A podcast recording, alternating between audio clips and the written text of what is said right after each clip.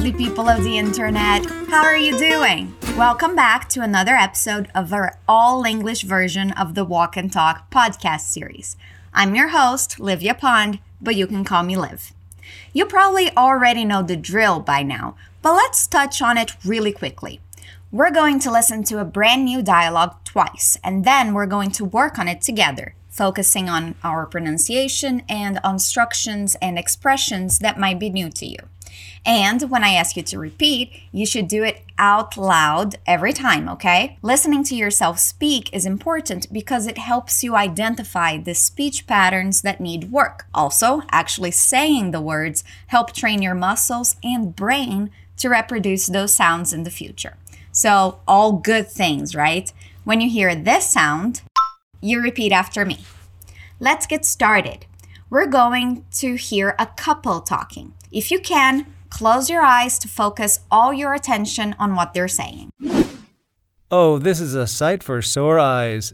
You are so dramatic. It's just a regular hotel room with a regular bed. Yeah, but after that road trip, this is heaven. I'm gonna hit the sack. Hold your horses. We need to get everything sorted for tomorrow. Okay, how about this? We go to sleep now. I wake up at the crack of dawn, buy us some snacks, fill up the tank, and we'll be good to go. I knew you were more than a pretty face. Let's do it. Okay, it seems like they just got to a hotel room. We're going to listen again, and this time, I want you to try and figure out what they're going to do after that conversation. Oh, this is a sight for sore eyes. You are so dramatic. It's just a regular hotel room with a regular bed. Yeah, but after that road trip, this is heaven. I'm gonna hit the sack. Hold your horses. We need to get everything sorted for tomorrow. Okay, how about this? We go to sleep now. I wake up at the crack of dawn, buy us some snacks, fill up the tank, and we'll be good to go. I knew you were more than a pretty face. Let's do it. It seems like they're going to sleep. After a long trip, that's always a good idea, right? Okay, let's start analyzing that conversation. We start with the man saying, Oh, this is a sight for sore eyes. So we already start with an expression to get you all prepared and excited. The expression is sight for sore eyes. If you translate it literally, it means vista para olhos cansados ou doloridos. That translation alone already tells you a bit about that expression, doesn't it? It means that something is pleasant, nice to your eyes. It means that you like what you see. Let's repeat. Oh, this is a sight. Sight. A sight. For sore eyes. Oh, this is a sight for sore eyes. This is a sight for sore eyes. Oh, this is a sight for sore eyes. Oh, this is a sight for sore eyes. Good job. The woman answers, You are so dramatic. You know the word dramatic. It's used to describe people who usually overreact to things or that are just full of drama. I have to admit, I am a very dramatic person. It's in my nature. I can't change it. Let's repeat dramatic dramatic. We're using the word so here to add emphasis and intensity to her statement. She's not just saying that he's dramatic, she's saying that he's very dramatic. Let's repeat so dramatic. So dramatic. You are so dramatic. You are so dramatic. Do you know any dramatic people? Let us know and maybe send them this episode to mess with them a little. okay, but why does she think he's being dramatic in the first place? She continues saying, It's just a regular hotel room with a regular bed. Okay, so it would seem that he's saying that the very common hotel room and bed are a sight for sore eyes, and she disagrees. Let's repeat her statement. It's just a regular hotel room. It's just a regular hotel room with a regular bed. With a regular bed. It's just a regular hotel room with a regular bed. It's just a regular hotel room with a regular bed.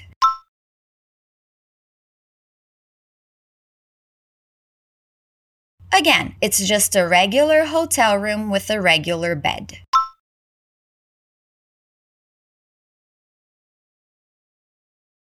Now our dramatic man answers, Yeah, but after that road trip, this is heaven. Do you know what a road trip is? It's when you take a trip or when you travel by car, like when you go to a city or state nearby and you're in a car with friends or family for many hours. With the current situation, you shouldn't be taking any trips, but I think road trips are my favorite way to travel. It's just so much fun. Let's repeat road, trip, road trip, road trip, road trip. Okay, so we know that they were on a road trip somewhere and that they probably spent a long time in a car because he says that after that road trip, seeing the regular hotel room with the regular bed, he's in heaven. Let's repeat heaven. Heaven. Heaven is paraíso. Let's say it again heaven. Yeah, but after that road trip, this is heaven. Yeah, but after that, road trip, this is heaven. Yeah, but after that road trip, This is heaven. Yeah, but after that road trip, this is heaven. One more time. Yeah, but after that road trip, this is heaven. He continues saying, I'm gonna hit the sack. We have two things I want to call your attention to here. The first one is the contraction of going to, which indicates the future. We talked about that structure before, so I'm not going to dwell on it. But we use verb to be and going to when we want to talk about the future. Let's repeat going to. Going to. In informal conversation, however, it's common to contract going to to gonna. Repeat gonna. Gonna. I'm gonna. Good job. The second thing I want you to pay attention to is the expression hit the sack. That's an informal expression that means to go to bed to sleep. Let's repeat hit the sack. Hit the sack. Hit the sack. You can also say hit the hay. Let's repeat that one too. Hit the hay. Hay here is pronounced the same way as our greeting, our between hello and hi, hey, but it's spelled with an A and it means fennel, like the thing you feed horses. Repeat, hey. hit the hay. Hit the sack. I'm gonna hit the sack. Again, I'm gonna hit the sack. Awesome. She says, hold your horses. Hold your horses is another expression. It basically means wait a minute, slow down. Repeat, hold. Your horses. Hold your horses. Hold your horses. Notice those linking sounds when we repeat that. We don't say hold your horses. We say hold your horses. Repeat one more time. Hold your horses. Okay, she's telling him to wait a minute, but why? She continues saying, We need to get everything sorted for tomorrow. When she says we need to get everything sorted, she means we need to get everything ready, everything prepared. Let's repeat that word sorted sorted. We need to get everything sorted for tomorrow. We need to get everything sorted for tomorrow. We need to get everything sorted for tomorrow. We need to get everything sorted for tomorrow. Again, we need to get everything sorted for tomorrow. So let's imagine the situation. They were on the road for many hours. They got to a hotel room, and the husband immediately wanted to go to bed and sleep. The woman asks him to wait because there are things that they need to do to prepare for the next day, presumably because they're continuing their trip. All good so far? Okay, but it seems that the man is very tired because he makes a proposition of what they could do instead of preparing everything now. To make the proposition, he starts with, Okay, how about this? Repeat, Okay. How about this? Okay, how about this? Okay, how about this? We have a long sentence here, so after I read it to you, we'll take it one step at a time. He says, We go to sleep now. I wake up at the crack of dawn, buy us some snacks, fill up the tank, and we'll be good to go. So instead of doing things now, he wants to go to bed and sleep. Let's repeat. We go to sleep now. We go to sleep now. We go to sleep now. Okay, then what? He says, I wake up at the crack of dawn. The crack of dawn is the earliest time in the morning when the sun is rising. Did you know that in English they don't have a word for madrugada? They have a word for noite and a word for amanhecer, which is dawn, but no word for madrugada. They just say later that night. Isn't that weird? Let's repeat dawn,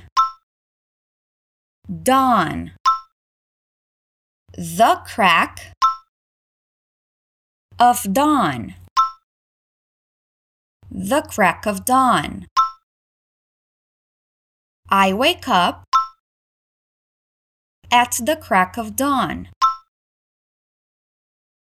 I wake up at the crack of dawn. We go to sleep now. I wake up at the crack of dawn. Okay, what is he doing next? Buying some snacks. Snacks are the little foods you get at the convenience store, like chips, candies, popcorn, and stuff. Repeat snacks. Buy us some snacks. Buy us some snacks. Buy us some snacks. I wake up at the crack of dawn. We go to sleep now. After waking up very early, he's going to go out and buy some things for them to eat on the road, and then he's going to fill up the tank. That means abastecer o tanque. Repeat, fill up. The tank. Fill up is a phrasal verb. Remember those. They are magical verbs with more than one word made by a verb, here fill, and a preposition, here up. Repeat. Fill up. Fill up. Notice the linking sounds again. Fill up. Fill up the tank. Fill up the tank. Buy us some snacks. I wake up at the crack of dawn. We go to sleep now. Last part of that long sentence, guys. Are you still with me? He ends by saying, and we'll be good to go. Good to go is another expression that means already, all prepared. Repeat, noticing our beloved linking sounds. Good to go. Good to go. Good to go. And we'll be good to go. And we'll be good to go. Fill up the tank. Buy us some snacks. I wake up at the crack of dawn. We go to sleep now. How about we try the whole sentence? It's okay if you can't do it or if you forget some words while doing it, okay? This is just an extra challenge. Let's go. We go to sleep now. I wake up at the crack of dawn, buy us some snacks, fill up the tank, and we'll be good to go.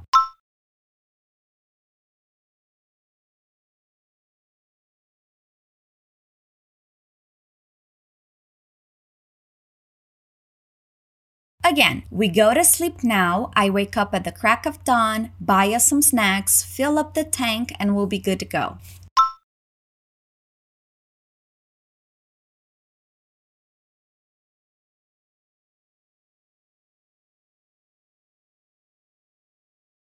If you couldn't say it but would like to, here's a tip. Download the PDF file in the description and then listen to this episode again while reading the dialogue. That way, you'll have the help of reading it while saying it with me. It's also fun to see how some words are spelled after you learned how to say them. Okay, we're on to our last line of dialogue. She says, I knew you were more than a pretty face. Let's do it. Here she's saying, Oh, you're smart. That's a great idea. Let's do that. The first part of it, I knew you were more than a pretty face, it's a funny, kind of sarcastic way of saying that the person surprised you with their intelligence. Let's repeat. I knew you were more than a pretty face. I knew you were more than a pretty face. I knew you were more than a pretty face. I knew you were more than a pretty face. I knew you were more than a pretty face. Did you get the meaning of that? It's eu sabia que você era mais do que um rostinho bonito. Let's repeat one more time. I knew you were more than a pretty face. Let's do it. Let's do it. And that's it. We finished our dialogue. Before we say goodbye, let's listen to it again. Oh, this is a sight for sore eyes. You are so dramatic. It's just a regular hotel room with a regular bed. Yeah, but after that road trip, this is heaven. I'm gonna hit the sack. Hold your horses. We need to get everything sorted for tomorrow. Okay, how about this? We go to sleep now. I wake up at the crack of dawn, buy us some snacks, fill up the tank, and we'll be good to go. I knew you were more than a pretty face. Let's do it. So, how much easier was that this time around? Better now that you understand all things being said, I bet. Again, you can download the PDF file and listen to this episode as many times as you want. That's a good way to memorize and internalize everything you learned here with me. If you're listening to us through Spotify, Apple Podcasts, Deezer, or another streaming platform, did you know we have a portal filled with free content for you? Just go to fluencytv.com. You can also click on the link in the description. There, you can comment and leave us your feedback. We love hearing from you. That's it for today, lovelies. I'll see you next Wednesday. Stay awesome.